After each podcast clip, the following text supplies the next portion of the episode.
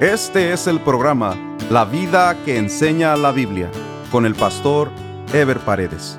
Un programa de reflexión bíblica sobre la manera que Dios espera que vivamos los cristianos, quienes estamos llamados a dar testimonio de nuestra fe en Jesucristo a través de nuestra manera de vivir. Continuamos con la serie Sabiduría para la vida diaria, un estudio basado en el libro de Proverbios. Este es el estudio número 27 titulado Mejor es adquirir sabiduría que adquirir oro preciado. En el estudio anterior iniciamos viendo los proverbios del capítulo 16 que hablan de la soberanía de Dios. Merece especial importancia para los creyentes entender y asimilar la soberanía de Dios, pues eso nos ayudará a disponernos a la obediencia absoluta y a la entrega sin reservas de nuestra vida a Dios. Él es soberano de toda la creación, pues Él es creador. Él tiene en sus manos la determinación de todas las cosas, incluyendo el destino de cada vida, por lo que si dependemos de Él, nuestro destino en los cielos estará seguro. Proverbios 16:9 dice, el corazón del hombre piensa en su camino, mas Jehová endereza sus pasos. Hemos venido diciendo que Dios le da libertad a las personas para que cada quien determine las disposiciones de su corazón. Sin embargo, hemos dicho también que el hombre por sí solo no tiene la capacidad de escoger el camino del bien. Por lo que si el hombre es inteligente, buscaría la ayuda y la dirección de Dios antes de formular sus propios propósitos. Si bien Dios concede a cada persona la oportunidad de escoger voluntariamente qué hace con su vida, la realidad es que Dios como Creador tiene ya propósitos establecidos para cada una de sus criaturas. Por lo que el deseo de Dios es que cada persona haga suyo los propósitos que Dios tiene ya establecidos para su vida. Una de las grandes revelaciones de la palabra de Dios es que Él nos creó con propósito incluido. Ninguna persona está en este mundo por casualidad o por accidente. Todos somos producto de la maravillosa disposición de Dios para tener una vida protegida y bendecida por Él con propósitos específicos para cada persona. En efecto, Dios tiene un plan para cada vida, y por eso quien escoge seguir a Dios, el plan de Dios se cumple en su vida, porque es Dios quien lo dirige y endereza sus caminos y lo lleva a la realización de su vida, como dice Jeremías 29:11. Porque yo sé los pensamientos que tengo acerca de vosotros, dice Jehová, pensamientos de paz y no de mal, para daros el fin que esperáis. Proverbios 16:10 dice, Oráculo hay en los labios del rey, en juicio no prevaricará su boca. La palabra oráculo tiene básicamente dos acepciones en la Biblia. La primera es cuando se refiere a un mensaje o respuesta que daban los sacerdotes y pitonisas en nombre de dioses paganos. La segunda se refiere al sentido sagrado que se le da a la palabra de un rey como un intermediario entre Dios y las personas bajo su reino. Este es el sentido que tiene aquí en este proverbio la palabra oráculo. O sea, que lo que nos está diciendo es que un rey puede hablar en nombre de Dios, o que en determinado momento la palabra de un rey debe ser vista como si Dios está hablando a través de él. Sin embargo, lo mejor aquí es entender que el rey debe hablar con sabiduría bajo la dirección de Dios. Un rey o gobernante necesita la dirección de Dios, pues su palabra es vista como un oráculo. Con mayor razón debe evitar hablar sin sensatez, pues lo que diga conlleva la responsabilidad de guiar al pueblo, por lo que es imprescindible que hable con sabiduría. Esto se confirma en la segunda parte del proverbio que dice, en juicio no prevaricará su boca. Lo que esta segunda parte nos dice es que si lo que un rey dice se tiene como algo sagrado o sabio, el rey debe hacer todo a la altura de su dignidad y no usar su posición para cometer injusticias o para torcer la verdad. Prevaricar significa torcer la verdad, lo cual es un delito en la mayoría de códigos penales en el mundo. En realidad lo que hace este proverbio es advertir a todos los que están en puestos de dignidad o liderazgo, ya sea en el orden secular, pero especialmente en el orden eclesial o ministerial. Un pastor, un ministro o un líder es de alguna manera visto como un siervo de Dios, por lo que se espera de él o de ella sabiduría de Dios para ministrar y para hablar.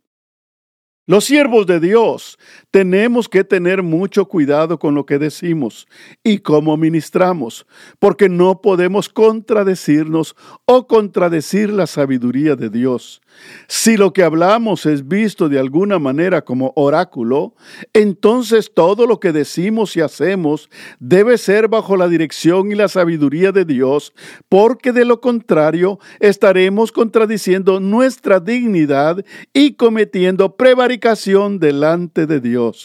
Prevaricar o torcer la verdad es normal en el mundo, entre los líderes que no tienen temor de Dios, pero en los líderes cristianos esto es inaceptable delante de Dios. Proverbios 16:11 dice, Peso y balanzas justas son de Jehová, obra suya son todas las pesas de la bolsa. Este proverbio insiste en la soberanía de Dios, pues el sentido de justicia, equilibrio e igualdad en la vida viene de Dios y no de los hombres. Dios es quien desde un principio establece las bases para que el hombre tenga un sentido de igualdad y de justicia en todas sus relaciones. En este caso se refiere específicamente a las relaciones comerciales, para que no haya medidas falsas o torcidas que se inclinen a favor de los más poderosos o de los más aborazados. En todo comercio o negocio debe haber justicia y legalidad, tanto para el vendedor como para el comprador, tanto para el fabricante como para el usuario. Pero los creyentes debemos honrar las bases y principios que Dios ha establecido en todas nuestras relaciones. Toda transacción comercial o financiera donde hay dinero de por medio va a generar la mayoría de veces la tentación de sacar provecho. Allí es donde el creyente debe actuar con honestidad y sentido de justicia, no importando lo que otros hagan. Nosotros debemos honrar a Dios en nuestros negocios y transacciones financieras. Hasta regresar el vuelto que nos dieron de más en una sencilla compra es parte de nuestra integridad como hijos de Dios. El siguiente proverbio pertenece a la serie de proverbios en este capítulo que habla de la autoridad que tienen los reyes como gobernantes para impartir justicia. Proverbios 16:12 dice, Abominación es a los reyes hacer impiedad, porque con justicia será firmado el trono. Una vez más, al igual que en el versículo 10, este proverbio nos habla del sentido de justicia e igualdad que debe imperar en un gobernante. Recordemos que Salomón, el autor de estos proverbios, recibió sabiduría de Dios para gobernar, por lo que Dios le dio el sentido de justicia correcto para gobernar al pueblo. Y mientras Salomón fue fiel a Dios, él gobernó de manera correcta y justa. Cuando un líder o gobernante ejerce su liderazgo bajo el temor de Dios, sabe que Dios aborrece la impiedad y la injusticia. Y para que un líder o gobernante pueda llevar a la práctica esos principios, él o ella tienen que odiar la impiedad y la injusticia. Desafortunadamente, la historia de la humanidad está llena de gobernantes impíos e injustos. Muchas veces los líderes o gobernantes exigen de los habitantes vivir conforme a la ley y comportarse de manera honorable, pero ellos mismos, aprovechándose de su posición, ignoran la ley y se conducen impíamente. Los cristianos, cuando Dios nos lleva a una posición de liderazgo o autoridad sobre otros, aún en posiciones de autoridad ministerial como pastores u otros ministerios, debemos conducirnos y dirigir a los demás bajo la justicia de Dios y debemos ser ejemplo de piedad e integridad en nuestra conducta, tal y como le recomendó el apóstol Pablo al joven Timoteo en su ministerio. En 1 Timoteo 4:12 dice, Ninguno tenga en poco tu juventud, sino sea ejemplo de los creyentes en palabra, conducta, amor, espíritu, fe y pureza. Proverbios 16:13 dice, Los labios justos son el contentamiento de los reyes, y estos aman al que habla lo recto. En este caso, el proverbio enfatiza la autoridad moral que tienen los reyes como gobernantes para esperar palabras justas y rectas de sus súbditos. En cualquier tipo de liderazgo o gobierno, ya sea secular o espiritual, hay dos extremos que son un estorbo y una molestia para los que dirigen. El primero es la lisonja o la alabanza exagerada que viene de gente aduladora e interesada. Una cosa es el reconocimiento y agradecimiento mesurado y merecido que puede recibir un líder gobernante y otra cosa es la adulación, la cual no representa la realidad. Desafortunadamente, hay gobernantes que les fascina la adulación o la alabanza y sobran simpatizantes que se prestan para adularlos. Pero un líder o gobernante sobrio y temeroso de Dios jamás se complace en la adulación o la alabanza, porque sabe que el único que merece verdadera alabanza es Dios nuestro Creador. El segundo extremo es la crítica despiadada o sarcástica que viene de gente maliciosa y desagradecida. De la misma manera que sobran aduladores, también tanto en lo secular como en lo espiritual sobran personas amargadas y frustradas que hacen de la crítica incisiva su manera de vivir, no aprecian ni agradecen y aún a lo positivo le buscan defecto para criticarlo. Estos son los dos grandes estorbos que tienen los que gobiernan o ejercen algún tipo de liderazgo. Un gobernante o líder que tiene temor de Dios ama a los que hablan con la verdad y con rectitud de su sabiduría. Toda persona que gobierna o ejerce liderazgo necesita rodearse de gente que tiene un espíritu de rectitud y de justicia. Los reyes o gobernantes que se rodean de consejeros sabios logran conducir su gobierno con sensatez y con justicia. Proverbios 16, 14 dice, La ira del rey es mensajero de muerte, mas el hombre sabio la evitará. Este proverbio está dirigido a los que son gobernados o dirigidos y tiene que ver con respecto a la autoridad que representa el gobernante. Este proverbio es muy fuerte, pues pareciera convalidar la autoridad que tenían los reyes en el pasado para decretar la muerte de alguien que los había agraviado. Quisiéramos que este proverbio, en lugar de hablar de hombres de la más alta autoridad terrenal, estuviese hablando de Dios, quien es el único que tiene la autoridad como Rey y Señor para decretar sus juicios sobre los impíos. Sin embargo, el proverbio está hablando de reyes humanos y de su autoridad, cuando menos en el tiempo antiguo, para decidir el máximo castigo cuando se encendía su ira. Pero también el proverbio enfatiza la sabiduría que tiene que tener el gobernado para evitar la ira del rey. Para nosotros los creyentes el día de hoy, el mensaje consiste en el respeto que debemos tener para con los que nos gobiernan o nos dirigen, o para con la ley, para evitar su enojo y las consecuencias que el mismo pueda traer y respetar la ley para evitar que los jueces o magistrados descarguen todo el peso de la ley sobre nosotros. Recordemos que los creyentes somos llamados a obedecer y a respetar a las autoridades, sean civiles, militares o espirituales. El siguiente proverbio nos presenta la otra cara de la moneda respecto a la bondad y beneficio que puede salir de un rey o una persona en autoridad. Proverbios 16:15 dice, en la alegría del rostro del rey está la vida, y su benevolencia es como nube de lluvia tardía.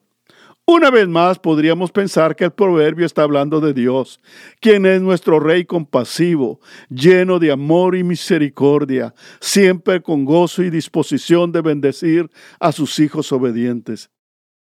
Pero la realidad es que el proverbio está hablando una vez más de los reyes humanos. Recordemos que Salomón está reflejando su experiencia como rey para explicar tanto el castigo o la bondad que puede salir de él o de uno que tiene autoridad sobre sus gobernados. Pero así como la ira del rey puede ser provocada por sus súbditos, también su alegría puede venir de aquellos que están bajo su autoridad. Y los beneficios que causa la alegría del que gobierna pueden ser abundantes. Proverbios 16, 16 dice, mejor es adquirir sabiduría que oro preciado, y adquirir inteligencia vale más que la plata. A estas alturas, el libro de Proverbios nos ha dejado muy claro que para Dios vale más la sabiduría que las riquezas materiales de este mundo. El oro y la plata representan las riquezas materiales o terrenales, pero las riquezas terrenales, además de ser temporales, no producen la satisfacción que produce la sabiduría en la vida de una persona. Las riquezas materiales tienen un ámbito muy limitado en cuanto a lo que pueden producir en la vida de una persona, pues las mismas, si bien pueden traer satisfactores al cuerpo y a los sentidos humanos, no pueden comprar la paz, no pueden comprar el amor, no pueden comprar el gozo interior, no pueden traer gracia y dirección en la vida mientras que la sabiduría y la inteligencia que viene de Dios llenan ampliamente de satisfacción el interior de la persona y su beneficio trasciende la temporalidad de la vida, conduciendo a la persona a la vida eterna. Proverbios 16, 17 dice, El camino de los rectos se aparta del mal, su vida guarda el que guarda su camino. Este proverbio nos habla de la previsión que produce una vida de rectitud. La previsión es fundamental en la vida del creyente, pues la misma está llena de desafíos, de imprevistos y de sorpresas. Quien no previene con la debida anticipación no va a ver venir el peligro y no tendrá tiempo de apartarse del mal. Esa es la diferencia que hace la sabiduría. No puede uno arriesgar su comunión con Dios y arriesgar su vida por falta de previsión. Cuando hay sabiduría y hay temor de Dios, se ve venir el mal para apartarse a tiempo del mismo. ¿Cuántos hombres y mujeres de Dios se han desviado por falta de previsión, porque creyeron que a ellos nunca les iba a pasar esto o aquello? El camino de la rectitud es el camino de la santidad, y la santidad no es otra cosa que apartarse del mal. Isaías 35:8 dice, y habrá allí calzada y camino, y será llamado camino de santidad. No pasará inmundo por él, sino que él mismo estará con ellos. El que anduviere en este camino, por torpe que sea, no se extraviará. Los siguientes dos proverbios están relacionados ya que contrastan las consecuencias de la soberbia con el beneficio de la humildad. Proverbios 16, 18 y 19 dice, antes del quebrantamiento es la soberbia y antes de la caída la altivez de espíritu. Mejor es humillar el espíritu con los humildes que repartir despojos con los soberbios. La desobediencia y la sobreestima de uno mismo producen el orgullo. El orgullo manifiesto expresado abiertamente produce la soberbia. La soberbia es cuando el orgullo deja de ser un pensamiento y se convierte en manifestaciones de abierta desobediencia y desafío a los demás y a las cosas establecidas, precisamente por ese complejo de superioridad. La altivez de espíritu es cuando el orgullo se convierte en el estilo de vida de la persona y la persona se cree más de lo que es y lo que vale, o más que los demás y lo manifiesta abiertamente. La soberbia y la altivez de espíritu llevarán a la persona al fracaso y a la humillación vergonzosa. La soberbia no lleva nada bueno, pues la manifestación de la misma en una persona no es más que un presagio del fracaso que le espera. Por eso la Biblia nos advierte para que controlemos nuestro ego, para que evitemos tener una autoestima exagerada que llegue a dominarnos. Por eso el consejo del apóstol Pablo, cuando dice en Romanos 12:3, Digo pues, por la gracia que me es dada a cada cual que está entre vosotros, que no tenga más alto concepto de sí que el que debe tener, sino que piense de sí con cordura, conforme a la medida de fe que Dios repartió a cada uno. El consejo bíblico siempre es para que desarrollemos un espíritu humilde, para que evitemos la amistad o relación con los soberbios, para que cultivemos un espíritu de humildad y nos relacionemos con aquellos que tienen ese mismo sentir. Jesucristo mismo se puso como ejemplo de humildad para que lo imitemos a Él y para que destaquemos el valor y la preciosa recompensa que produce la humildad. Mateo 11:29 dice, Llevad mi yugo sobre vosotros y aprended de mí, que soy manso y humilde de corazón, y hallaréis descanso para vuestras almas. En el próximo programa estaremos desarrollando el tema El bien que produce la palabra de Dios. Nos vemos en el próximo programa. Dios les bendiga. Este fue el programa La vida que enseña la Biblia con el pastor Ever Paredes. Este programa fue patrocinado por la iglesia La Puerta Abierta, ubicada en Irvine, en el condado de Orange, California. La iglesia La Puerta Abierta transmite uno de sus servicios por YouTube si desea ver la transmisión con los mensajes del pastor Ever Paredes, vaya a nuestro sitio de internet, lapuertaabierta.com, y haga clic en transmisión en vivo. O directamente a YouTube y escriba LPA en vivo, los domingos a las 10.30 de la mañana. Si desea mayor información, escriba al correo electrónico info.